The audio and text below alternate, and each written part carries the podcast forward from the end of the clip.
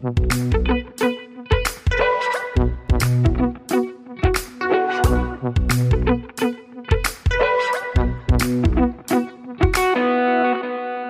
und herzlich willkommen zu einer neuen Folge Praktisch Theoretisch, dem Wissenschaftspodcast aus der Uni Bielefeld, in dem wir uns praktischen Fragen wissenschaftlich nähern.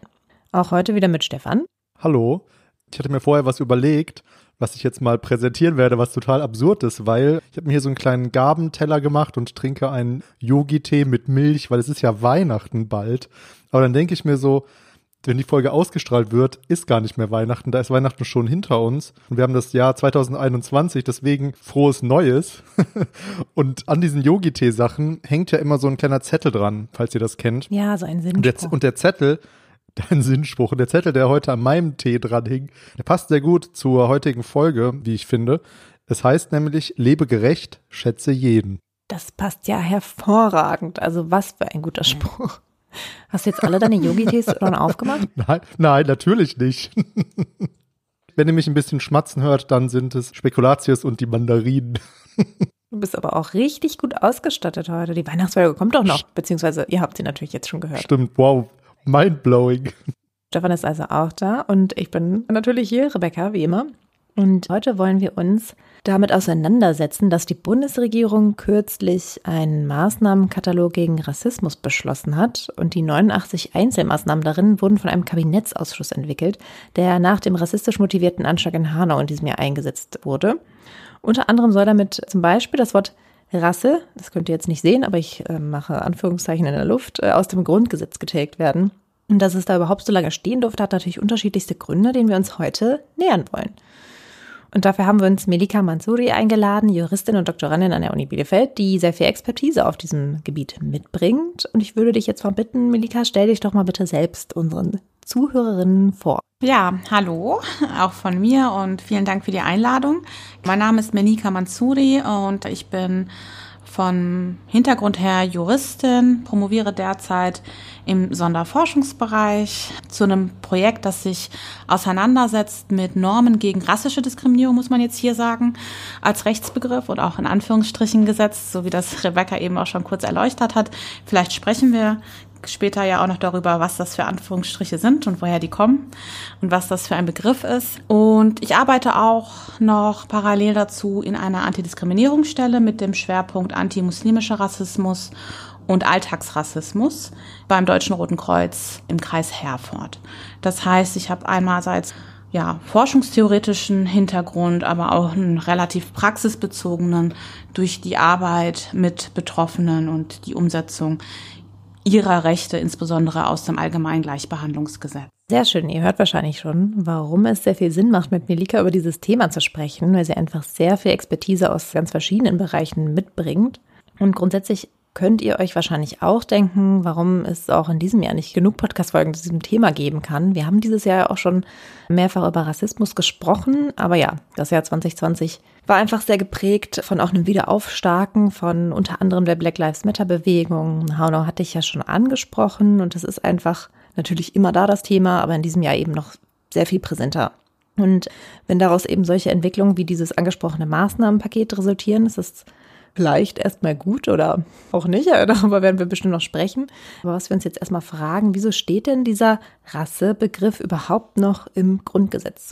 Naja, also das Grundgesetz ist etwas älter und dementsprechend aus einer Zeit, in der man, also jedenfalls schon im Vergleich zu anderen Verfassungen wiederum auch wieder nicht so alt, das heißt in einer Zeit, wo man schon den Rassebegriff äh, kritisch benutzt hat, aber ihn auch noch verwendet hat.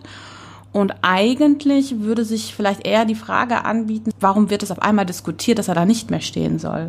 Also eigentlich ist das jetzt sozusagen ein Stück weit etwas, was sich im Diskurs gerade verändert und wo man auch sagen muss, dass die Diskussion darüber, ob der Begriff benutzt werden soll im Recht oder nicht im Recht, schon relativ alt ist. Aber es jetzt jedenfalls eine diskursive Verschiebung gibt und interessanterweise aber zumindestens auch viele rassismuskritische Forscherinnen oder schwarze Forscherinnen, Forschende of Color, die sich damit beschäftigen, nicht so grundsätzlich dafür plädieren, diesen Begriff zu streichen. Vielleicht macht es da nochmal Sinn, nochmal einen Schritt zurückzugehen, zu schauen, was ist denn eigentlich das Problem? Das Problem, was zu befürchten ist und das, was sich auch in der Rechtspraxis zeigt, ist, dass mit der Verwendung des Begriffs Rasse, insbesondere im Grundgesetz, was ja auch nochmal eine andere normative Wertung hat, zu befürchten ist, dass der Begriff fortgeschrieben wird, dass daran festgehalten wird, dass er reproduziert wird.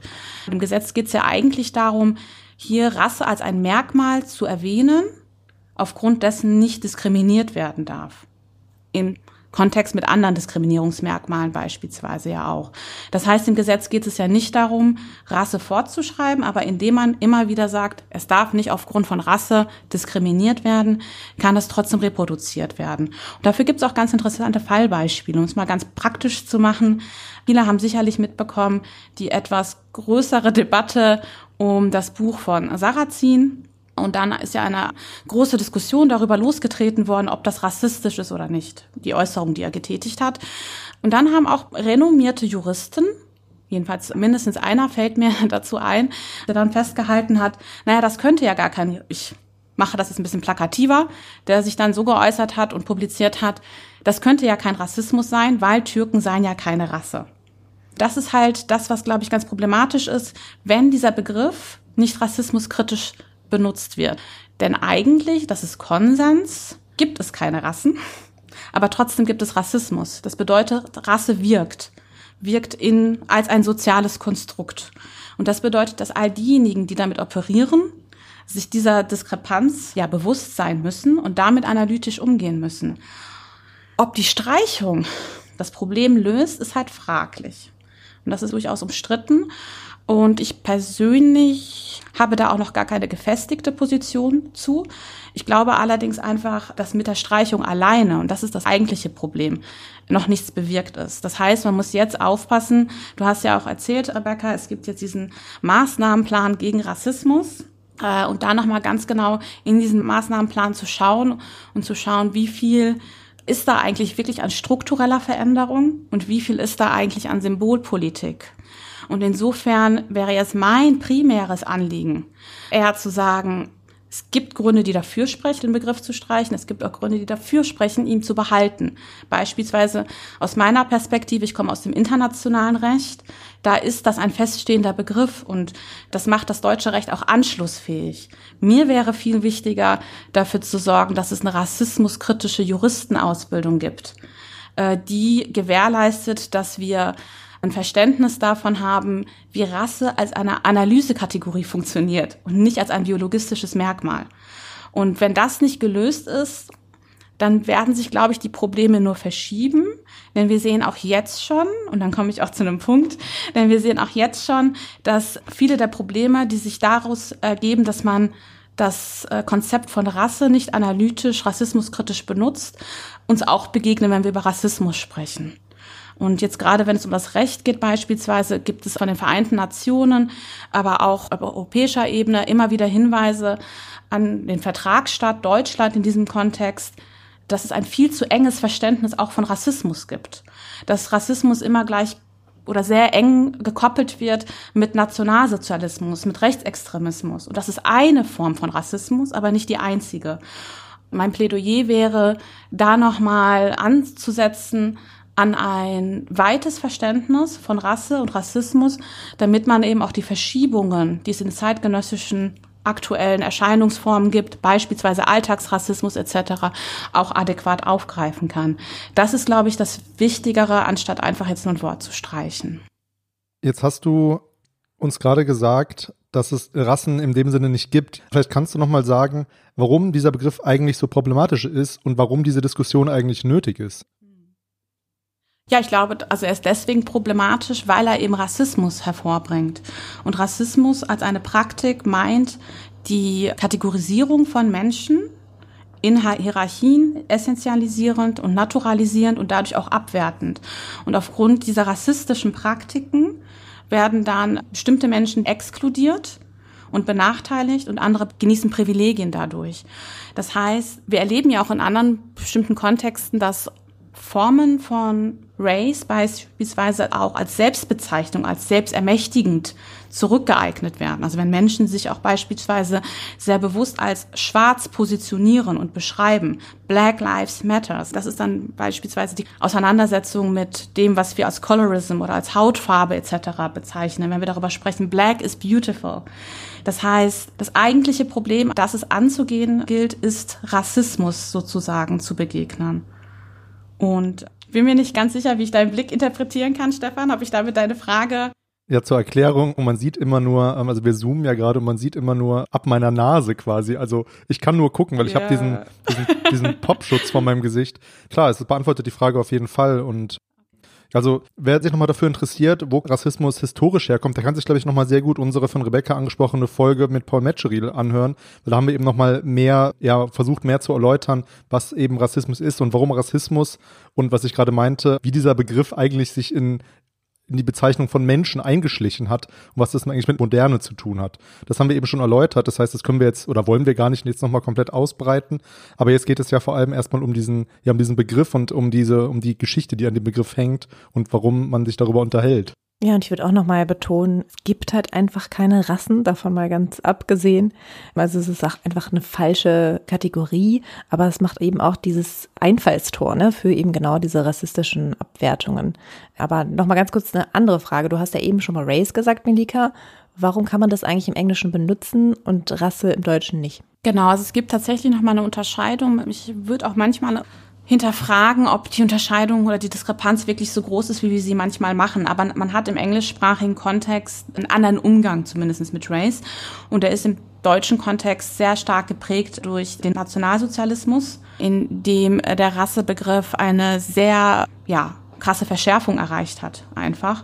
Und aber auch mit dem deutsch-nationalen Geschichte dieses Kapitel zu beenden und hinter sich zu lassen. Und wir sehen das beispielsweise in der Literatur, aber auch in den Institutionen, in amerikanisch-englischsprachigen Kontexten mit Race ganz anders umgegangen wird und dort auch teilweise eben nicht mehr so biologistisch verstanden wird, sondern eben eine sehr starke ethnische oder auch selbstermächtigende Komponente hat. Mein Bezug eben war nochmal Race als Rechtsbegriff oder auch Rasse als Rechtsbegriff.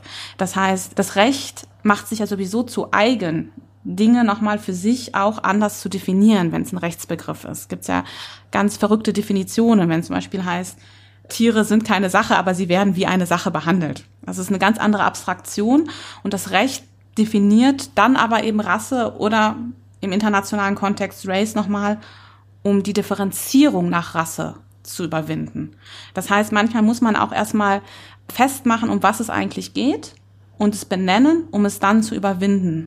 Du hast ja auch schon mal gesagt, du hast da eigentlich noch keine richtig gefestigte Meinung, weil die Frage ist jetzt, ist das ein Fortschritt, wenn es nicht mehr im Grundgesetz steht? Und das, was mir da in den Kopf kommt, viele Menschen haben eben nicht den Einblick in diese wissenschaftlichen Diskurse, also dass es zum Beispiel wirklich keine Rassen gibt. Und irgendwie, indem das halt im Grundgesetz, was schon relativ viele Menschen kennen, ähm, einfach dieser Begriff mhm. steht, wird seine Bedeutung ja eben doch wie so zementiert und setzt sich so durch. Also es ist ein ganz banaler Grund, mhm. ähm, aber für mich eben schon immer noch einer, weswegen ich glaube, dass es schon gut sein könnte, dass er nicht mehr da drin steht, weil ne, in der Diskussion mhm. könnte ja jemand auch sagen, aber es steht ja auch im Grundgesetz dass es Resten gibt. Mhm. Ich sehe das auf jeden Fall genauso, dass es im Prinzip eher was Symbolisches ist und die tatsächlichen Maßnahmen, die wirklich was verändern würden und irgendwie gesellschaftliche Konsequenzen hätten, müssten ja genau. eh noch genau. ganz andere sein. Ja, und dass meine Position dazu noch nicht ganz gefestigt ist, hat auch einfach damit zu tun, dass man jetzt auch sehen muss, was sind dann eigentlich die Vorschläge, die auf den Tisch kommen, um den zu ersetzen. Und insofern finde ich den Diskurs erstmal sehr interessant, weil das mal wieder auch so zeigt, also der Konsens ist immer so schnell erreicht nämlich man ist gegen Rassismus und man ist gegen Race oder Rasse und was auch immer. Aber wenn es dann ins Detail geht, dann merkt man, wie fragil dieser Konsens ist. Also wenn es jetzt darum gehen wird, sich zu überlegen, durch was ersetzen wir ihn denn? Und wenn es da kluge und gute Alternativen gibt, da sind ja einige schon aufgeworfen worden, Manche davon halte ich nicht für besonders klug und überzeugend, wenn zum Beispiel auf einmal aufkommt die Idee, dass man das durch Ethnie ersetzen kann. Damit würden wir viel Anschluss verlieren an das, was bereits an Rassismusforschung und an Analyse zu Race im internationalen Diskurs da ist, weil Race auch im Englischen, das habe ich vielleicht auch ein bisschen zu sehr verkürzt, beinhaltet Ethnie, ja, aber es ist doch viel, viel mehr. Und Race beinhaltet eben auch diese Intersektionalität beispielsweise. Wenn nachher dort stehen würde Zuschreibung von Rasse, dann ist das schon etwas, mit dem ich, glaube ich, mir vorstellen könnte, dass man viel von der Kritik genommen hat, aber trotzdem die Anschlussfähigkeit beispielsweise behält. Wenn da nachher stehen würde rassistisch, wäre das zum Beispiel schwierig, weil wir haben solche Merkmale selten im Gesetz. Also wir reden zum Beispiel nicht von sexistisch oder ableistisch oder in anderen Kontexten. Also dann kann es sein, dass man ein Problem löst, aber viele andere Probleme kreiert. Und wie gesagt, das Verständnis davon, was ist eigentlich Rassismus, ist auch noch nicht gefestigt. In der deutschsprachigen Rechtsliteratur würde ich behaupten und schon gar nicht in der Rechtsprechung. Ich habe das jetzt so verstanden, was du gerade gesagt hast, Melika, dass mhm. man diese Begriffe, sei es eben Rasse, so lange braucht, bis man das große Problem, was an diesen Begriffen dranhängt, eben nicht gelöst hat. Weil ich vermute jetzt mal so, dass auch andere Bezeichnungen, wie ja, sei es eben Ethnie, sei es People of Color und so weiter, dass die ja eben auch wieder mhm. so eine Art, ja, man könnte es Dichotomie nennen oder ein Machtverhältnis darstellen könnten unter Umständen, so dass man eigentlich im Grunde das Problem im Blick bekommen muss, in den Griff bekommen muss. Das hat man ja auch gesehen, wenn das Leute verfolgt haben bei den sozialen Medien, dass es ja auch Menschen gab, die auf dieses Black Lives Matter reagiert haben mit All Lives Matter. Und natürlich ist das eine richtige Sache. Natürlich äh, ist äh, All Life wichtig, aber das kann halt nicht im Fokus stehen, solange Black Life nicht mattert. Und das ist eben der Punkt. Also ich glaube, man kommt da nicht drum umher, sich immer um Begriffe zu streiten, weil das Problem ja, e-, egal wie man es nennt, nicht gelöst sein wird. Natürlich sollte man davon Abstand nehmen, eben rassistische Begriffe zu benutzen. Aber ich glaube, deswegen reden wir auch gerade drüber, weil es nicht so leicht mhm. ist. Absolut. Dabei immer auch noch diese besondere Herausforderung ja einfach ist, Rassismus oder als flexible Ressource sucht sich oder flüchtet sich dann wieder in eine neue Form vom legitimen Sprechen. Das ist ja beispielsweise sehr evident, wenn wir jetzt über antimuslimischen Rassismus sprechen. Dann geht es zwar verbal explizit nicht mehr um phänotypische Merkmale per se, um die Hautfarbe, aber das wird dann quasi variabel ausgetauscht, ohne dass sich die sonstigen Praktiken ändern. Da würde ich mich auf jeden Fall dem anschließen, was Stefan gerade gesagt hat. Und da müsste man irgendwie im Auge auch behalten, wie dann das Sprechen über Rassismus auch wieder zu einer Dethematisierung von Rassismus sprechen äh, führen kann, weil man über etwas Bestimmtes nur spricht, spricht und nicht über das andere. Und das ist, glaube ich, auch bei der All Lives Matter Bewegung das, das Gefährliche. Ne? Sie verleugnet Rassismus nicht, aber sie setzt es in den Kontext, der wesentliche Aspekte ähm, ausklammert und diese Art von Thematisierung nicht unbedingt rassismuskritisch erfolgt oder jedenfalls nicht rassismuskritisch förderlich ist. Das ist eine etwas verspätete Nachfrage, aber apropos Begriffe, du hast eben in einer der letzten mhm. Antworten von Intersektionalität gesprochen und ich glaube, das ist immer noch ein Begriff, den viele auch nicht kennen, also vielleicht kannst mhm. du den noch mal kurz erläutern. Ja, der Begriff ist zurückzuführen auf eine schwarze Rechtswissenschaftlerin aus den Vereinigten Staaten, die in einem Rechtsfall, der es, glaube ich, ganz gut äh, sichtbar machen kann, äh, festgestellt hat, dass in manchen Situationen es notwendig ist, Intersektionalität mitzudenken. Damit ist gemeint, dass Menschen verschiedene Differenzachsen leben können. Geschlecht, Körperlichkeit, soziale Hintergründe, ethnische Herkunft etc. und nie eindimensional zu lesen sind. Und in dem Rechtsstreit, in dem sie das festgemacht hat, da ging es darum, dass schwarze Frauen quasi ihre Diskriminierung nicht geltend machen konnten, weil schwarze Männer, es ging um Entlassungen, äh, schwarze Männer waren nicht entlassen worden und weiße Frauen auch nicht. Nur schwarze Frauen waren das. Das heißt, einerseits konnten sie sich nicht darauf beziehen, als Frauen diskriminiert zu werden, weil weiße Frauen waren ja nicht betroffen, aber auch nicht darauf, als schwarze Menschen betroffen zu sein, weil schwarze Männer waren nicht betroffen. Das heißt, das Besondere war hier gerade die Berücksichtigung der Intersektionalität. Das ist ein wichtiges Konzept, das immer mit zu berücksichtigen ist, um verschiedene Privilegien oder Nichtprivilegien auch zu berücksichtigen. Was auch nochmal so ein bisschen die Idee war von dieser Folge und deswegen ähm, auch der Aufhänger quasi dieser Einstieg über diesen Maßnahmenkatalog, war der Gedanke nochmal über institutionellen Rassismus zu sprechen, weil das ja doch auch immer noch, also das klingt ja auch erstmal so ein bisschen abstrakter und wenn man sich so diesem ganzen Thema auch nähert, also Rassebegriff im Grundgesetz und so weiter und man hat da ja immer unterschiedliche Szenarien im Kopf. Wir haben zum Beispiel mal ein Video für den SFB gemacht über das Vergleichen. Und da war so ganz banal, ne? Alltagsrassismus, dieses Thema, wenn man in einen Club nicht reinkommt, weil dem eben dein Aussehen nicht passt oder wie auch immer. Und das ist eben, wie gesagt, so eine Alltagsdiskriminierung. Aber erschreckender ist ja eigentlich diese institutionelle Verankerung von bestimmten rassistischen Strukturen, die im System eigentlich schon so, so sehr verankert sind, dass man sie vielleicht auch gar nicht mehr richtig erkennt oder beziehungsweise es super schwierig ist, da rauszukommen. Und deswegen erstmal so die ganz grundsätzliche Basisfrage, wie würde man eigentlich institutionellen Rassismus aus Forschungsperspektive definieren?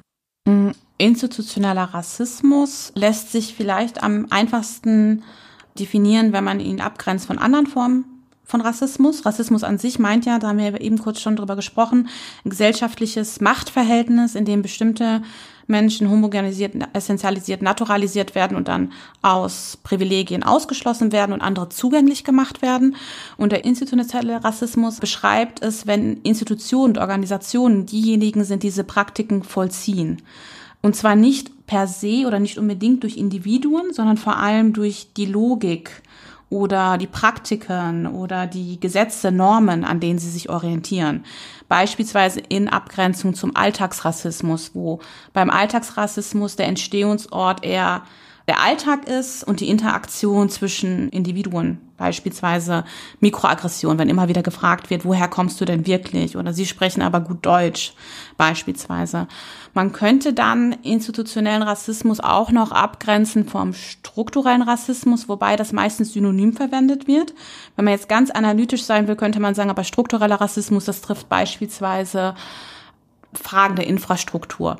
Wenn man nachvollzieht, in der Stadt zum Beispiel, wo bestimmte Bevölkerungsgruppen leben und welchen Zugang sie allein durch diesen Lebensmittelpunkt beispielsweise haben. Das ist aber meistens auch vor allem ein analytischer Zugang, um genau zu schauen, wie funktioniert denn eigentlich Rassismus, weil darüber wissen wir eigentlich noch recht wenig. Oft sind die natürlich miteinander verschränkt. Hm, vielleicht hilft es auch dann einfacheres Beispiel noch für zu geben, um das besser zu erläutern äh, sehr viel thematisiert und auch inzwischen einigermaßen ja doch sehr solide, würde ich jedenfalls aus meiner Perspektive sagen, erforscht worden ist institutioneller Rassismus, insbesondere im Bereich Schule.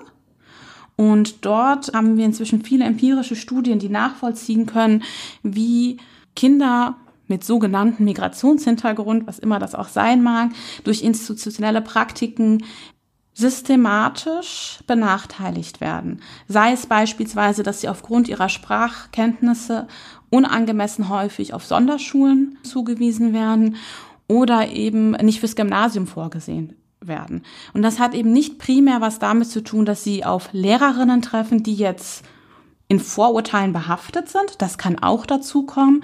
Das hat aber primär was damit zu tun, dass es diese Kategorie gibt in dem System, in der Organisation Schule, wo Ethnie eine Kategorie ist, die als Analyse zur Verfügung steht mit der Folge, Kinder, die aus solchen Familien gehören, sind auf der Gesamtschule, auf der Realschule, auf der Haupt- oder Sonderschule per se besser aufgehoben.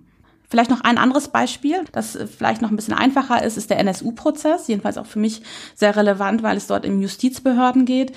Der NSU-Prozess ist sicherlich den meisten bekannt. Das ist ein Prozess gewesen, wo der NSU-Komplex, die Terrororganisation über Jahrzehnte, muss man sagen, Menschen mit Migrationshintergrund, Kleinunternehmer ja umgebracht hat und man im Nachhinein feststellen muss, dass es überhaupt möglich war und unaufgedeckt geschehen ist, hat was damit zu tun, dass die Behörde, die, hier die Polizei, selber nur in bestimmten Kategorien gedacht und ermittelt hat.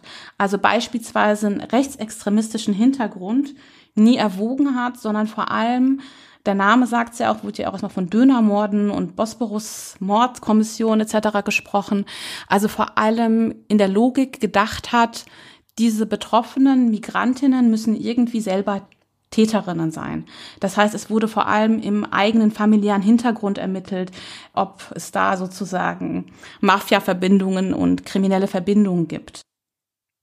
Das sind natürlich eindrückliche Beispiele und du hast gerade noch die Schule erwähnt da gibt es ja sicherlich genug Personen, allen voran vielleicht LehrerInnen, die sich davon freisprechen, rassistisch mit ihren SchülerInnen umzugehen. Und da muss man sich mal überlegen, also ich glaube, zu unserer Schulzeit war das auf jeden Fall noch so, dass die ganzen Schulbücher und Schulmaterialien ja voller weißer Menschen waren und da war eben nicht viel anderes zu sehen und zu hören.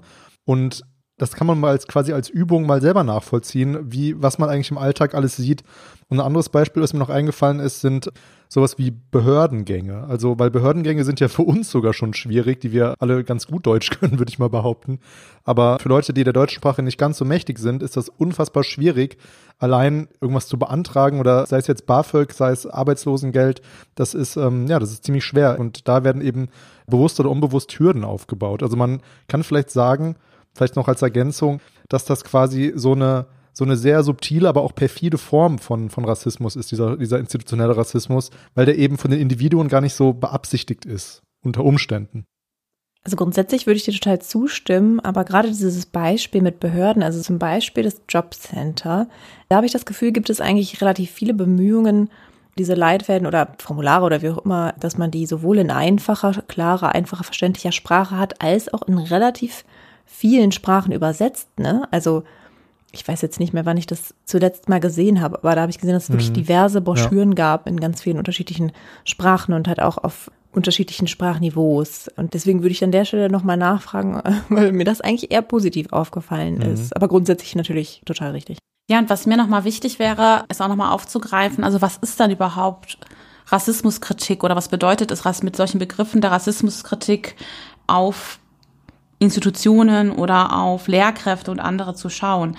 Das Wichtige ist, dass Rassismus nicht gerade wenn wir von Alltagsrassismus sprechen, eben nicht nur der böse Rassismus am rechten Rand ist, sondern eben auch diejenigen Praktiken aufgreift, die eben nicht bös gemeint sein müssen. Also Rassismus wird oft auch getragen von guter Absicht, vielleicht auch von Bevormundung, wird oft getragen von Nichtwissen, aber auch von rassistischem Wissen.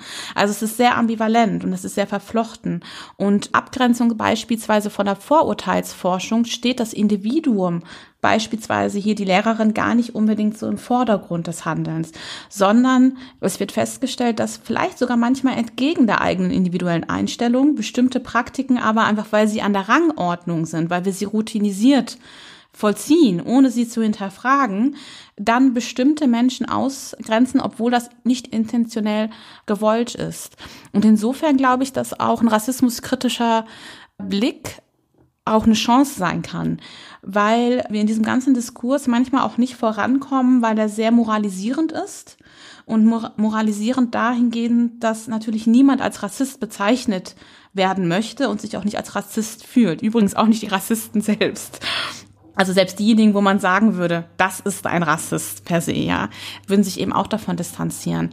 In der Rassismuskritik geht es vielmehr darum zu sagen, wir leben alle in einem rassistischen Kontext und wir sind alle mit rassistischem Wissen sozialisiert worden. Das heißt, unsere Wahrnehmung von was ist fremd, was ist bekannt, was ist schön etc. ist, ob wir das wollen oder nicht. Und insofern sind auch Menschen, die selber Rassismuserfahrung machen, so sozialisiert worden, ist davon geprägt und einfach nur zu hinterfragen, woher kommt das denn? Und kann das sein, dass das jedenfalls durch rassistisches Wissen vorprogrammiert ist und wie kann man das überwinden? In dem Buch Exit Racism von Tupoka Ogette steht, dass in Deutschland dieser institutionelle Rassismus leider besonders schlecht aufgearbeitet ist oder besonders schlecht angegangen wird oder quasi ähm, versucht wird zu vermeiden. Kannst du dir erklären, woher das kommt? Also ich glaube, dass so ein Stück weit die Gründe dafür sind, so die, die auch allgemein es uns schwer machen, über Rassismus zu sprechen. Also Messerschmidt hat ganz schön so dargelegt, so vier typische Strategien oder Abwehrmechanismen, die aufkommen, wenn wir über Rassismus sprechen. Und ich glaube, dass die eben für Institutionen ganz besonders zutreffen. Also es gibt so vier Arten der Dethematisierung und eine davon ist, dass Rassismus in die Vergangenheit verschoben wird, also insbesondere Sklaverei, Kolonialismus und in unserem Kontext eben der Antisemitismus, der Nationalsozialismus. Und das ist ja alles überwunden, das war einmal. Und dann wird es irgendwie auch sehr schnell, das ist glaube ich auch etwas, was für Institutionen auch prägend ist, zu sagen, mit der Entnazifizierung hat das alles bei uns ein Ende gefunden. Wir haben eine neue Verfassung, wir haben neue Praktiken und das ist alles abgeschlossen. Schwierig, um es mal nett auszudrücken. Dann gibt es auch so eine Verschiebung an den rechten Rand und ich glaube, auch das ist wieder sehr, sehr typisch für Institutionen, gerade jetzt bei der Polizei oder auch in Schulen. Grundsätzlich ist das Empfinden zu sagen, Rassismus als ein rechtsextremes Problem, als ein Problem des rechten Randes. Und solche Leute, die sitzen ja nicht in unseren Institutionen. Das mag auch sein, jedenfalls in bestimmten Positionen gibt es dann ja auch Überwachungen, Führungszeugnisse, die man einreichen muss. So dass es hoffentlich so ist, dass tatsächlich in bestimmten Institutionen, in hohen Positionen keine Extremisten sitzen sollten. Problem ist, funktioniert diese Selektion erstens? Zweitens, Rassismus ist aber mehr als nur Rechtsextremismus. Und womit wir eben auch zu kämpfen haben, ist Dethematisierung dadurch, dass es auf einen anderen Ort verschoben wird. Und auch das haben wir jetzt bei der George Floyd Debatte auch stark beobachten können. Also Rassismus ist ja in Amerika die Polizei vielleicht, aber nicht unsere Polizei, weil die funktioniert ja ganz anders. Und ja, das stimmt, die funktioniert ganz anders und trotzdem haben wir ein anderes institutionelles Problem mit Rassismus. Und das vierte Merkmal, das ist, glaube ich, auch sehr relevant, auch in so Institutionen, ist einfach die Dethematisierung, weil wir dann sagen, naja, es geht nicht um Rassismus, es geht um etwas anderes. Es geht um Kulturalisierung, es geht um Religionskritik, es geht um soziale Probleme etc. Und dann werden aber doch die alten Rassismen ausgepackt. Mit anderen Worten, Rassismus ist immer irgendwer anders, irgendwo anders, irgendwas anderes, aber halt nie Rassismus. Und das funktioniert gerade in Institutionen sehr gut, weil wir ein sehr schönes, funktionierendes Bild von unseren Institutionen haben, so die Unschuld der Institution.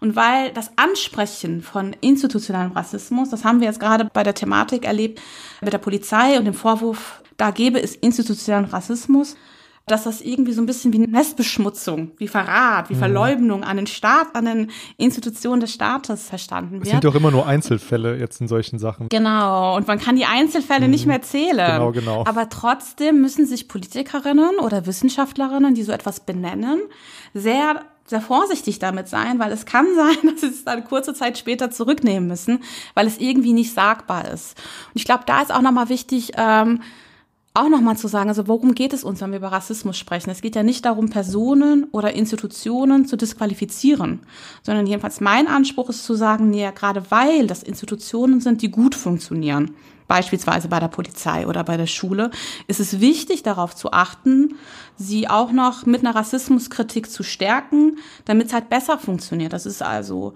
keine diffamierende Kritik, sondern es ist eine ernstzunehmende sachliche Auseinandersetzung, die man sich in der Demokratie immer geben muss darüber, wo sind die Schwachstellen was gilt es besser zu machen. Finde ich nochmal einen ganz wichtigen Punkt, dass Rassismuskritik eigentlich stärkt und eben nicht übertrieben gesprochen dekonstruiert zum Thema EinzeltäterInnen, das ist ja ganz häufig so ein Thema, dass es ja eigentlich nur dieser Fall ist und nur jener Fall. Und das ist irgendwie doch immer nur an manchen Stellen. Aber es würde ja, wenn man es pragmatisch betrachtet, auch Gewicht vom Individuum nehmen, wenn man einfach akzeptiert, dass die Strukturen rassistisch sind und dass äh, man quasi in diesem System agiert. Aber das Polizeithema, das fand ich jetzt generell nochmal wichtig und gut, dass es gerade passt, weil Tatsächlich wurde in diesem Maßnahmenkatalog ja auch mal die Studie für die Polizei, für den Rassismus in der Polizei gefordert. Und das ist natürlich nicht durchgekommen. Ich glaube, es wird jetzt übergreifend irgendwie eine Studie zu Alltagsrassismus geben, aber nach wie vor ist das anscheinend ein No-Go-Thema. Und ich meine, klar, ist natürlich trotzdem auch gut, wenn verschiedene Bereiche da evaluiert werden oder erforscht werden, aber es ist schön, dass es nach wie vor nach Horsts Nase geht und da auf jeden Fall immer noch diese Weigerung ist, den Rassismus innerhalb der Polizei zu erforschen. Und ich habe das auch sogar im privaten Raum immer wieder gehört. Also so, ah, das kannst du doch nicht vergleichen. Ähm, Polizei in Deutschland und Polizei in den USA. Natürlich ist es ein anderes Land, ein anderes, also das funktioniert alles anders geschenkt. Aber was doch daran krass ist, ich meine, das ist die Exekutive, so, das ist doch trotzdem einfach eine extrem relevante ja, Institution einfach, die ist doch quasi, also das erklärt sich doch schon von selbst, warum es extrem relevant wäre, da äh, wirklich zu überprüfen, wie das überhaupt bei denen läuft. Oder wie würdest du das sehen? Ja, so, ich meine, wir kommen ja aus einem Forschungsverbund, bei dem es ums Vergleichen geht, alle drei. Und wir wissen ja, man kann ja fast alles miteinander vergleichen. Ob das nachher sinnvoll ist oder zu was für Ergebnissen man kommt, ist ja was anderes. Und insofern kann man auch Birnen mit Äpfel vergleichen. Die Frage ist, was sind nachher die Rückschlüsse daraus? Und insofern glaube ich, dass es wichtig ist, sich eben auch den institutionellen Rassismus in Amerika meinetwegen vergleichen oder nicht vergleichen zu thematisieren und dann werden wir vieles feststellen, was anders ist. Wir werden aber auch feststellen, dass wir nicht so tun können, als ob es das nicht in der einen oder anderen Form eben auch in Deutschland relevant ist. Und Uri Jallo ist ein Thema beispielsweise, wenn wir Jetzt muss ich zu meiner Schande gestehen, dass ich gar nicht mehr weiß, aus welchem Jahr, aber schon Jahrzehnte liegt es hinter uns und wie schwer wir uns damit getan haben und immer noch tun, aufzuklären, dass jemand im Gefängnis offensichtlich nicht selbst verschuldet umkommt. Also das passiert auf jeden Fall auch hier. Und jetzt können wir sagen, na gut, aber es passiert nicht quantitativ so häufig. Aber dann würde ich auch sagen, das ist vielleicht auch ein schlechter Maßstab. Also unser. Maßstab muss doch sein in einem funktionierenden Rechtsstaat, dass das gar nicht passiert und dass wir gar nicht zu amerikanischen Verhältnissen kommen. Und wenn unsere Polizei besser ausgebildet ist als die amerikanische, dann ist es doch super. Dann ist es ja ein Grund, erst recht drüber zu sprechen, weil dann müsste es uns ja einfacher fallen. Ich würde auch an der Stelle noch ganz kurz gerne einen Satz nochmal zum Maßnahmenplan sagen, weil was ich da auch nochmal wichtig finde, ist, der ist gar nicht so neu. Also Deutschland hat sich 2000 entweder 2000 oder 2001 dazu verpflichtet, diesen Maßnahmenplan umzusetzen, war infolge der dritten Weltkonferenz der Vereinten Nationen gegen Rassismus. 2000 war das und dann ist das Ganze irgendwie liegen geblieben, um es mal so zu sagen. Und jetzt ist es anlässlich sicherlich auch nochmal von Hanau, aber was auch ganz wichtig ist, was auch nicht untergehen darf, ist, wir haben einen sehr brutalen und grausamen Mord auch gehabt an dem Politiker Lübcke in Kassel, der auf sehr hinterlistige Art und Weise umgebracht worden ist.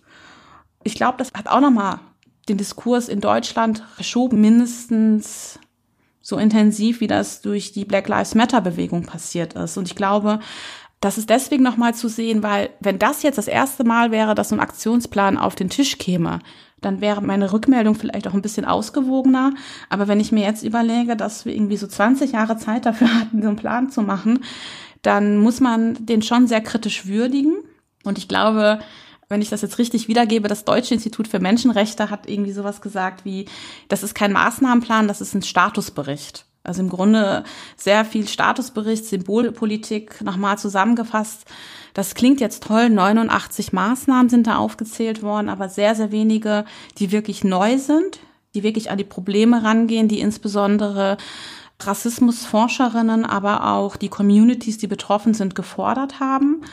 Und insofern gibt es auch nicht wenige, die eben fordern, dass der nochmal neu abgewickelt werden muss oder neu entworfen werden muss, weil sich da eben noch nicht so viel getan hat oder nicht viel Neues. Teil 2 mit den nächsten 89 Maßnahmen. genau. Aber interessant, weil in der Berichterstattung wird das nämlich gar nicht erwähnt. Also, dass es quasi schon eine, längere Geschichte hat, aber das äh, macht natürlich Sinn, wenn man es versucht, anders zu platzieren. Du hast auf meine Frage nach dem institutionellen Rassismus in Deutschland jetzt geantwortet, das auch was mit der Vergangenheit zu tun hat. Und zwar die jüngste Vergangenheit ist ja nun mal die NS-Zeit.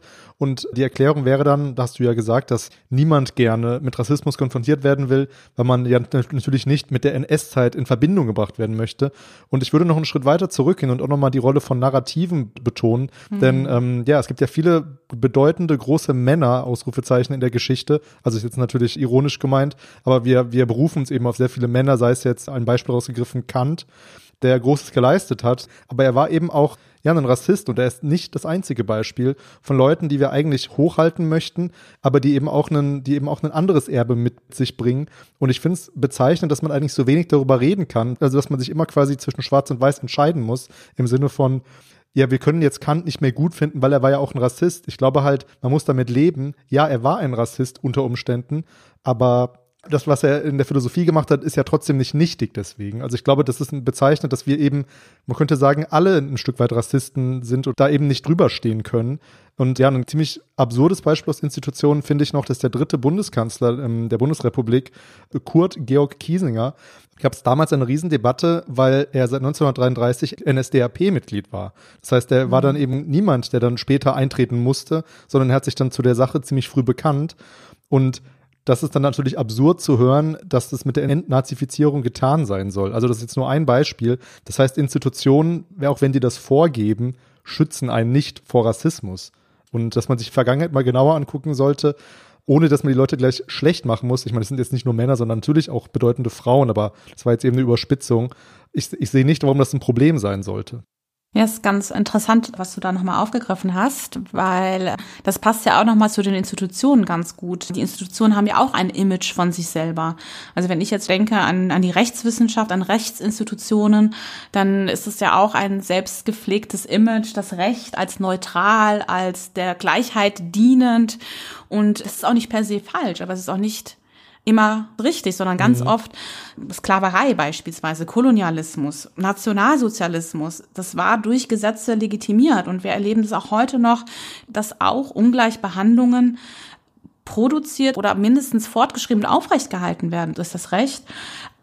Wissenschaft. Also wir wissen, dass der wissenschaftliche Rassismus, der ist verortet in der Wissenschaft selber und deswegen ist die Universität eben auch ein Ort, der nicht rassismusfrei per se ist, sondern seinerseits mehrdeutig und ambivalent eingebettet ist in Rassismen. Und ich glaube, da ist eben auch das Wichtige, genau, wie du es auch da angedeutet hast, da würde ich dir auch im Wesentlichen zustimmen.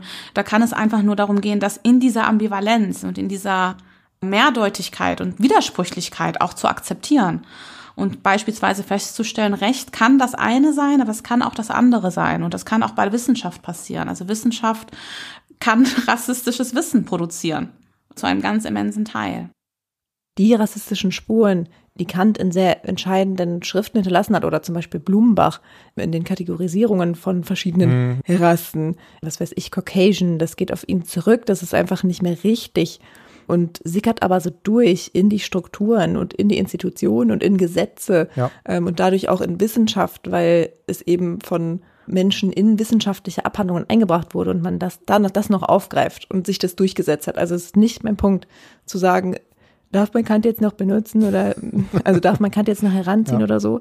Es kommt aus der Wissenschaft und bleibt in der Wissenschaft. Und wie geht man damit um, dass man quasi noch mit Kategorien arbeitet, die auf eben rassistische Denkstrukturen zurückgehen?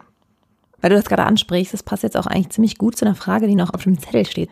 Wir haben in unserer Folge mit Paul Metscheri, Stefan hat es vorhin schon mal erwähnt, dem Migrationspädagogen und Erziehungswissenschaftler auch von der Uni Bielefeld, mhm ähm, haben wir über rassistische Strukturen in der Uni und der Wissenschaft selbst gesprochen. Also wie geht man eigentlich als Forscherin um mit diesen rassistischen Spuren in der Art, wie man erlernt hat, Wissenschaft zu betreiben?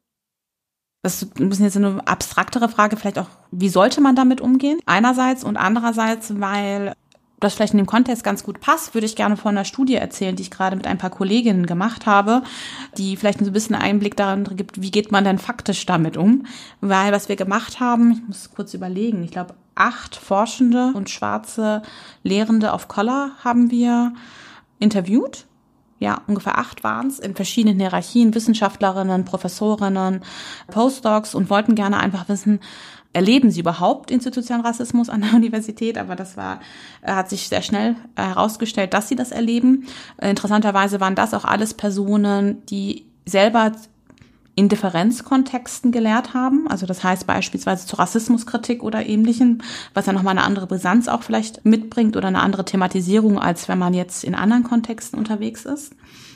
Ich würde das vielleicht auch gerne kurz mit euch auch teilen, weil das auch nochmal zeigt, wie wirkmächtig institutioneller Rassismus tatsächlich auch an deutschen Universitäten ist. Das ist ein Thema, was noch relativ unerforscht ist im Vergleich zum internationalen Diskurs. Also wenn man sich jetzt anschaut, Amerika, da gibt es teilweise quantitative Kompletterhebungen, die einen unglaublich viel Einblick geben. Und wir hatten jetzt das Gefühl, mit dem, was wir da machen, waren wir eine der ersten, die überhaupt qualitativ dazu arbeiten.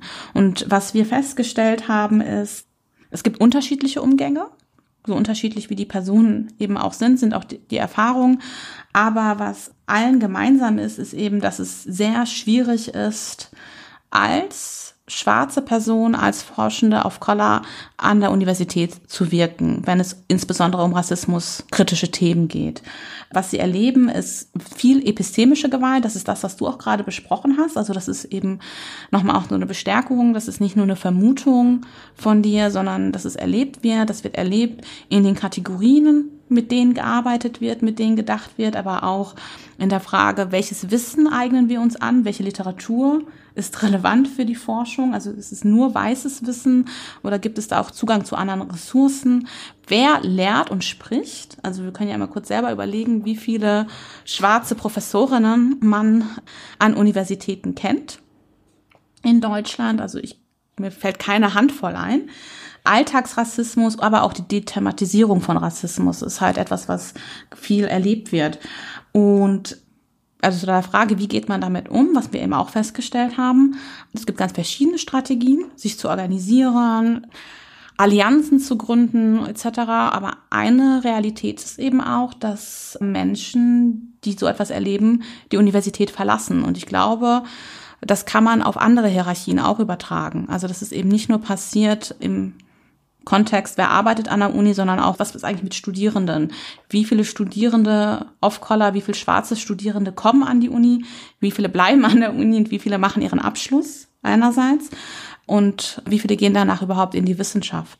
Und jetzt nochmal zurück zu deiner Frage auf so einer abstrakteren Ebene, wie kann man damit umgehen, wie sollte man damit umgehen? Ich glaube, das ist gar nicht so einfach, wie eben auch diese Studie, die wir da durchgeführt haben, auch nochmal gezeigt hat. Der Anspruch sollte sicherlich einfach sein, dass man Rassismuskritik als Analysekategorie einfach mitdenkt und dann eben mitlaufen lässt sozusagen. Das heißt, man sich überlegt, wer lehrt und da eben auch für eine Sichtbarkeit zu, zu sorgen. Wer sind die Referentinnen? Wer sind die wissenschaftlichen Mitarbeiterinnen? Wie divers sind die eigentlich selber? Kommen hier Personen, die Rassismus eben erlebt haben und dementsprechend eine besondere Kompetenz auch mitbringen, auch zu Wort? Was wird gelehrt? Wer sind die Wissenschaftlerinnen? Was sind die Quellen, die Texte, die wir lesen? Kommen schwarze Autorinnen beispielsweise vor oder auch nicht? Was wird überhaupt auch thematisch gelehrt? Also spielt Differenz und Gleichheit und Rassismus auf dem Lehrplan, in den Lehrinhalten eine Rolle? Es hat, glaube ich, viele verschiedene Ebenen, die mitgedacht werden müssten, um sozusagen das Laster, was insbesondere an der Universität mit verankert ist durch diese Vergangenheit, ja mit zu berücksichtigen. Ich glaube, der Anspruch kann nicht sein, es auszulöschen, jedenfalls nicht so schnell, dafür ist es zu verwoben, aber es immer mitzudenken und mit zu berücksichtigen. Woher kommt das Wissen, dass die Kategorie, die Sprache, die ich gerade verwende eigentlich und welche anderen Perspektiven gäbe es? Und ich glaube, gerade da, da kann es natürlich keine Lösung sein, immer zu sagen, ja, diese Person war eben ein Kind ihrer Zeit und deswegen können wir das jetzt einfach so entschuldigen. Genau, das ist total wichtig, weil das ist ja auch wieder so eine Verortung von Rassismus in der Vergangenheit. Ne? Ja gut, da war es ein Kind seiner Zeit, aber trotzdem lesen und wenden wir das ja heute an und es wirkt ja fort. Und das ist ja der eigentliche Punkt, um den es geht. Ne? Also wie diese Rassismen, dieses rassistische Wissen eben heute noch fortwirken kann. Und das Problem ist ja auch, es ist ja nicht nur Kant. Also wenn es nur Kant wäre, dann wäre es ja auch viel einfacher. dann könnte man das ja, äh, ne? Der muss heute ähm, ordentlich als, äh, als genau. Boxsack herhalten, der arme Kant. ja, normalerweise ist es ja immer Astrid Lindgren oder andere, ne? Ja. Aber es ist die, so, hatten, die hatten wir aber äh, schon. die hattet ihr schon, na gut. Ich bin auch tatsächlich jetzt nicht gut darin, noch ein anderes Beispiel zu geben, was auch vielleicht auch gut ist, weil dann äh, arbeitet man sich nicht an diesen Beispielen ab, die einfach für viel mehr stehen. Wir haben ja immerhin schon auch Blumenbach noch gehabt, den hatte ich vorhin schon mal genannt. Blumenbach, ah, auf jeden Fall, genau. Tatsächlich werden wir auch ganz oft bei diesen, jedenfalls wenn es um institutionelle Praktiken geht, gar nicht mehr genau wissen, woher kommen die denn? Genau. Und wir würden die auch wahrscheinlich gar nicht mehr hinterfragen, weil die schon so selbstverständlich eingebettet sind in das, was wir tun. Also beispielsweise, ich finde immer ganz interessant den Diskurs, den wir um Sprache haben. Da kann man irgendwie gar nicht mehr festmachen, woher kommt das eigentlich, dass wir von anderen Menschen so sprechen, als ob die keine Sprache hätten, wenn sie nicht der deutschen mhm. Sprache mächtig sind. Und das kann man noch nicht mal an einer Praktik festmachen oder an einem Diskurs, sondern es ist ein ganz verwobener Diskurs, der dann irgendwie zusammenkommt, wo man vielleicht dann auch, ähm, na gut, vielleicht ist es jetzt auch die Nicht-Historikerin in mir, die spricht, aber da dürft ihr mir gerne widersprechen. aber also jedenfalls, ich denke, dass man manchmal auch aufpassen muss, es ist gut, die aufzuarbeiten und zurückzuverfolgen, woher kommt das, wer hat das geprägt und so weiter und so fort. Aber dann wiederum den Sprung zu bekommen, nicht zu einer Thematisierung zu kommen, von der wir eben gesprochen haben, sondern wirklich in dem Hier und Jetzt zu bleiben. Wie argumentiert denn Wissenschaft im Hier und Jetzt und wie eignet sie sich das denn hier an und wie kann man das hier durch eine rassismuskritische Perspektive überwinden? Vielleicht können wir da jetzt gut dran anschließen, wenn wir mal so ein bisschen ja noch praktischer werden, sage ich mal. Was würdest du denn jetzt quasi unseren HörerInnen mitgeben? Die haben uns jetzt zugehört und würden vielleicht gerne wissen, was sie in ihrem Alltag einfach tun können, um sowas ja eben mhm. besser ja, für sich aufzuarbeiten oder für sich zu verändern. Was wären denn da so praktische Tipps, sofern es sowas gibt? Ich glaube, das Wichtige wäre tatsächlich, dass was wir jetzt auch so ein bisschen versucht haben, ist bei sich zu bleiben und das Thema Rassismus entschlossen und doch gelassen zu nehmen. Und zwar gelassen in dem Sinne nicht, dass es einem egal ist, aber gelassen in dem Sinne, dass wenn man mit eigenen Rassismen, mit eigenen Vorurteilen konfrontiert wird oder selber darüber stolpert, nicht in eine Abwehrhaltung geht, sondern diese Bereitwilligkeit auch mitbringt zu sagen, Also gelassen in, der, in Form einer Akzeptanz. Zu akzeptieren, dass es ein, dass wir in einer rassistischen Gesellschaft leben, die uns alle geprägt hat. Und davon nehme ich mich nicht aus und ich stolper immer wieder über Dinge und stolper auch über meine eigene Sprache. Ja, letztens habe ich zu irgendjemandem angeschwärzt gesagt, habe nie drüber nachgedacht und mhm. bin darauf hingewiesen worden. Ich so, oh, krass, ja. Und ich meine, da muss man auch nicht groß anfangen, sich zu entschuldigen oder nicht zu entschuldigen. Darum geht's dann auch gar nicht. Das vielleicht einfach nicht von sich weisen. Ich glaube, das wäre schon Richtig, ein erster Schritt. Genau. Und dann, und ich kann das total verstehen, dass man dann erstmal so über sich selber erschüttert ist, ne? Weil das entspricht nicht dem eigenen Selbstbild, was man eigentlich von sich hat. Also diese Offenheit bei gleichzeitiger Akzeptanz und äh, Anerkennung von Rassismus ist, glaube ich, eine wichtige Prämisse und einfach in einen Lernprozess zu gehen und ich muss auch einfach sagen, es gibt inzwischen so viel an Literatur, an Podcasts, an rassismuskritischer Auseinandersetzung. Also wenn ich mich, es gibt bei weitem noch nicht genug, ja, auf jeden Fall. Aber wenn ich zurückdenke, was so vor fünf oder zehn Jahren, wie leergefegt der Markt an deutschsprachigen Zugang war und auch an nicht unbedingt primär wissenschaftlichen Mitteln, wäre mein Appell, so hart das auch klingt, zu sagen, man muss auch seine Hausaufgaben machen. Also ich finde es auch anstrengend, wenn Menschen, die sich jetzt schon länger damit auseinandersetzen, nicht vorankommen im Diskurs, weil wir uns teilweise auf einem Niveau bewegen und auch verharren, der nicht förderlich ist. Also wenn ich immer noch mit Menschen darüber diskutieren muss, dass man das N-Wort nicht sagt, ja? Also das sind Diskussionen, hui, also, und da glaube ich auch, da kann man auch nicht erwarten, dass andere kommen und das einem erklären, sondern es ist da einfach auch selbstermächtigend zu sein und sich selber weiterzubilden, Hausaufgaben zu machen, ins Gespräch zu gehen, vor allem mit Menschen auf Collar, mit schwarzen Personen, die unglaublich viel dazu geleistet haben, das aufzuarbeiten, das zugänglich zu machen. Das ist das eine. Und sich vor allem und das fällt, glaube ich, vielen noch schwer, mit seinen weißen Privilegien zu beschäftigen. Also viele sind ja schon sehr verletzt, wenn man das Wort weiß in den Mund nimmt. Und da den Mut zu haben, sich zu überwinden und zu schauen, was ist denn damit gemeint? Und was sind denn meine Privilegien? Und da auch einfach in eine selbstkritische Thematisierung zu gehen, die einen vielleicht auch erstmal verletzt oder ungewohnt ist oder zumindest unbequem ist aber sicherlich am Ende, glaube ich, auch eine Selbstbereicherung mitbringen kann. Das wäre jedenfalls das, was ich immer wieder als Feedback auch bekomme von Personen, die sich eben so der Thematik äh, genähert haben.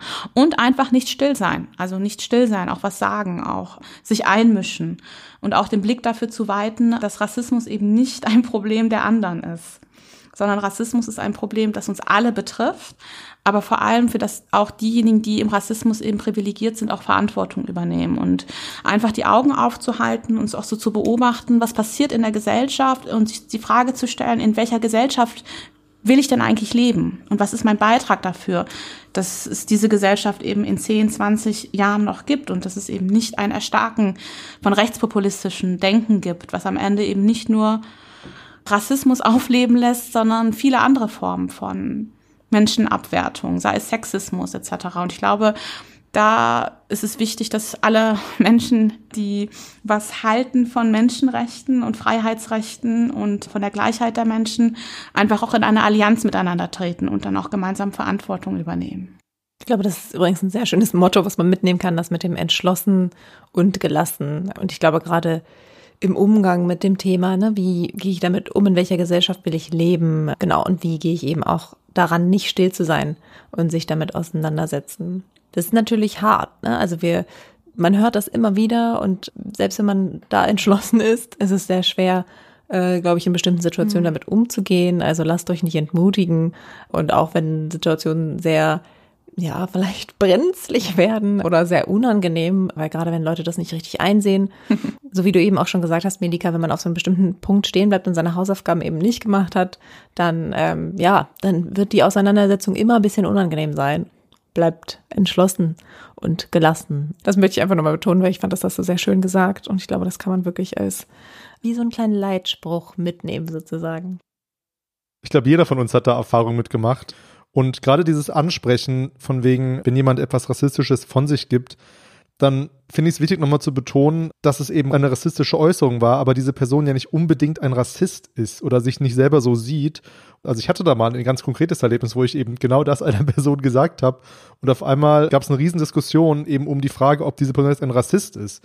Letztendlich weiß ich auch gar nicht, wie man das Leuten anders sagen kann und man will eben ja nicht mehr schweigen. Das ist, glaube ich, das Wichtigste daran, dass man eben Leute darauf aufmerksam macht. Und sei es eben, dass man vielleicht eine richtige Situation abwartet oder eben nochmal irgendwann darauf zurückkommt.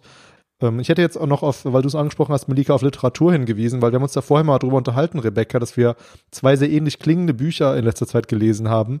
Die können wir vielleicht nochmal hier einwerfen, weil ich finde zumindest das, was ich gelesen habe, sehr gut für den Einstieg. Was hast du gelesen, Rebecca? Sag mal, nimm mal ruhig deins zuerst. Äh, mhm. Das wird ja immer als Einstiegsbuch genannt.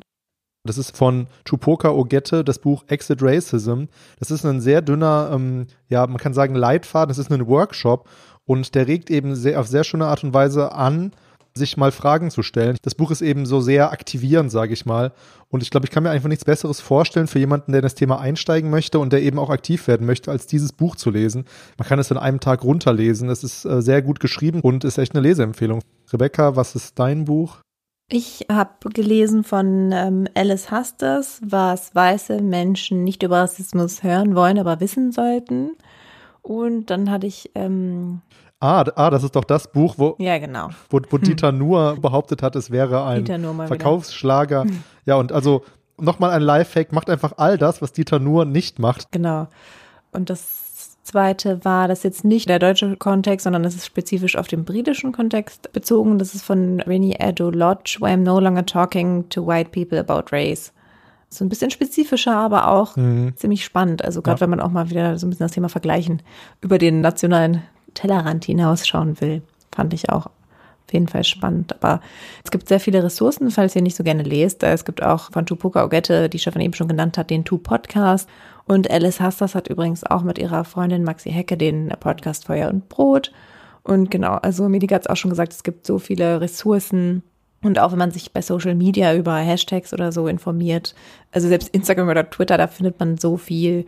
Es gibt mittlerweile auch bei Twitter zum Beispiel ganze Listen, so zum Beispiel schwarzen Podcasts oder Podcasts von People of Color oder wie auch immer.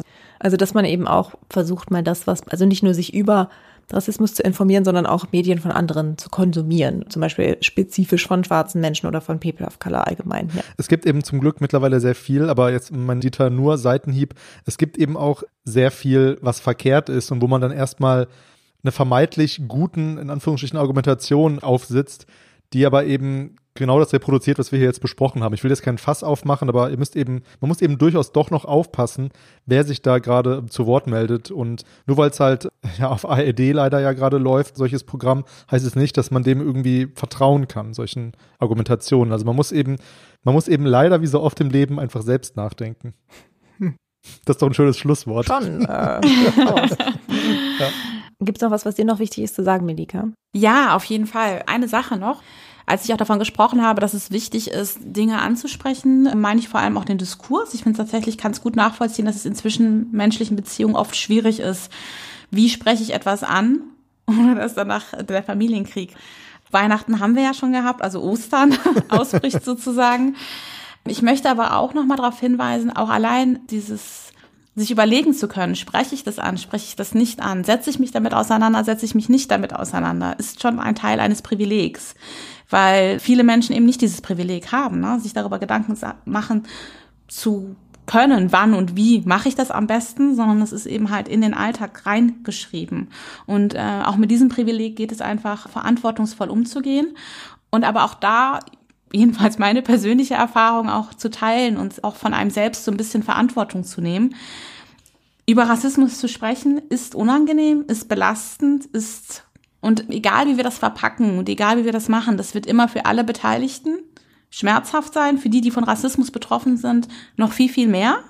Trotzdem soll das einen nicht davon freisprechen, dass man mit der Haus ins Tür rennt, äh, ähm, mit der Haus, mit der, könnt ihr das, könnt ihr das ordentlich rausschneiden?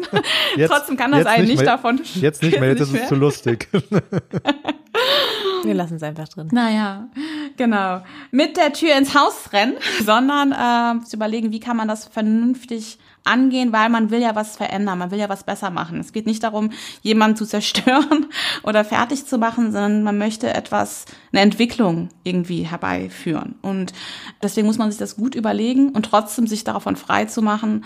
Niemand wird irgendwann irgendjemanden zurechtweisen und darauf hinweisen, hey, oder seltenst, man soll ja nie, nie sagen, ja, aber in den seltensten Fällen wird man dafür Standing Ovations bekommen.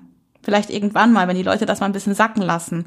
Aber das gehört eben dazu. Und ich glaube, wenn man damit umgehen kann, wenn man weiß, woher kommt der Widerstand, woher kommt die Verletzung, warum ist das gerade so problematisch, dann kann es für einen selbst jedenfalls ein bisschen die Sache erleichtern und einem auch so ein bisschen ja Zuversicht und Ausdauer einfach geben, die man braucht. Genau, also Geduld ist auf jeden Fall wichtig, aber Geduld darf eben auch nicht zur Passivität ausufern. Also da den richtigen Mittelweg zu finden. Nur gute Leitsprüche. Also toll. Ich glaube, da können wir einiges aus dieser Folge extrahieren. Ja, vor allem mit, der, mit, der, mit dem Haus und der Tür, ne?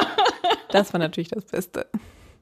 Vielleicht noch ein Buch? Ja, ja gerne, gerne. Also wir hätten dich jetzt sowieso gefragt. Ich habe mich gewundert. Ich ja. habe nämlich gedacht, so, oh je, jetzt, jetzt überlegen die äh, ein Buch. Und jetzt fragen die mich bestimmt auch gleich nach einem Buch. Und jetzt muss ich irgendwie ein Buch sagen, was sie aber noch nicht gesagt haben, aber was irgendwie auch alltagstauglich ist. Du darfst sogar zwei Bücher sagen. Tatsächlich ist mir dann eins eingefallen. Ich finde Noah So total super. Deutschland schwarz-weiß.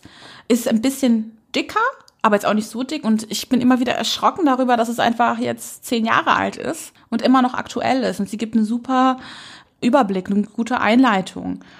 Wenn sich jemand interessiert für die Frage antimuslimischer Rassismus als ein spezifisches Phänomen, was ich auch ganz interessant finde, weil spätestens da sagt dann irgendjemand immer, aber Muslime sind doch gar keine Rasse, ja. Da gibt es, warum ihre Kultur so ist, von Jasmin Schoman. Das finde ich total gut, wie sie das analytisch aufarbeitet, wie quasi Muslime rassialisiert werden und in einem Diskurs als eine homogene Gruppe hervorgebracht werden, die dann Rassismus erleben. Vielen Dank. Ich habe jetzt eine Idee, wie wir das lösen, Rebecca. Wir haben jetzt ja so viele tolle Bücher und Podcast-Tipps bekommen und wir wissen ja alle, über die Weihnachtszeit haben wir viel Zeit. Aber Weihnachten, Weihnachten war schon, wenn diese Folge online kommt. Pass auf, ich habe ja eine Idee. So, diese Folge wird nächstes Jahr gesendet, voraussichtlich im Januar, Februar. Aber wir nehmen ja am Montag, heute ist Freitag, unsere Weihnachtsfolge auf. Kommt ihr noch mit? Und die hört ihr dann ja zu Weihnachten. Und ich würde vorschlagen, dass wir in dieser Folge, die wir am Montag aufnehmen, nochmal eben genau uns in dieser Folge grüßen und diese Bücher erwähnen, damit man die sich eben zu Weihnachten schenken kann. Gute Idee. So machen ja. wir es. So, und jetzt ist der, jetzt die Podcast-Zeitreise gleich vorbei. Aber Melika, wir haben noch eine letzte Schlussfrage. Was hast du denn zuletzt gelesen? Mm, ich lese zurzeit. Zählt das auch noch? Es ist noch nicht ganz beendet. Klar. Ähm, Machen viele. ich gehöre auch zu diesen Personen, die ganz unglücklicherweise immer mehrere Bücher gleichzeitig lesen und dann immer wieder weglegen und dann zu Ende lesen und so weiter. Jetzt lese ich gerade Desintegriert euch von Max Czolek. Ich habe gerade überlegt, wie ich den Namen, Nachnamen richtig ausspreche. Ich danke dir, dass du mir darüber hinweggeholfen hast. Ich bin aber noch nicht weit gekommen, ehrlich gesagt, aber ich finde es schon ziemlich ziemlich gut. Und ich finde es ziemlich gut einfach, weil es mich herausfordert, weil er anders denkt, weil er anders an Begriffe rangeht. Und ich ganz oft merke, gerade wenn man auch mal jetzt zum Beispiel, wir haben heute darüber diskutiert, ne, das Wort Rasse zu streichen. Ja? Und selbst wenn man also was verändern möchte, was innovativ machen möchte, merke ich immer, wie krass ich in meinem eigenen Denken gefangen bin man spricht immer nur mit, also man kann ja nur mit den Worten sprechen, die man kennt und in den Denkmustern handelt. Und ich finde es cool, wie er das einfach herausfordert und mal ganz anders, ich meine, desintegriert euch ist der Titel, ne? Also für diejenigen, die sich jetzt fragen, um was geht es, er stellt im Grunde die ganze Diskurs, Integrations, Paradigmen in Frage.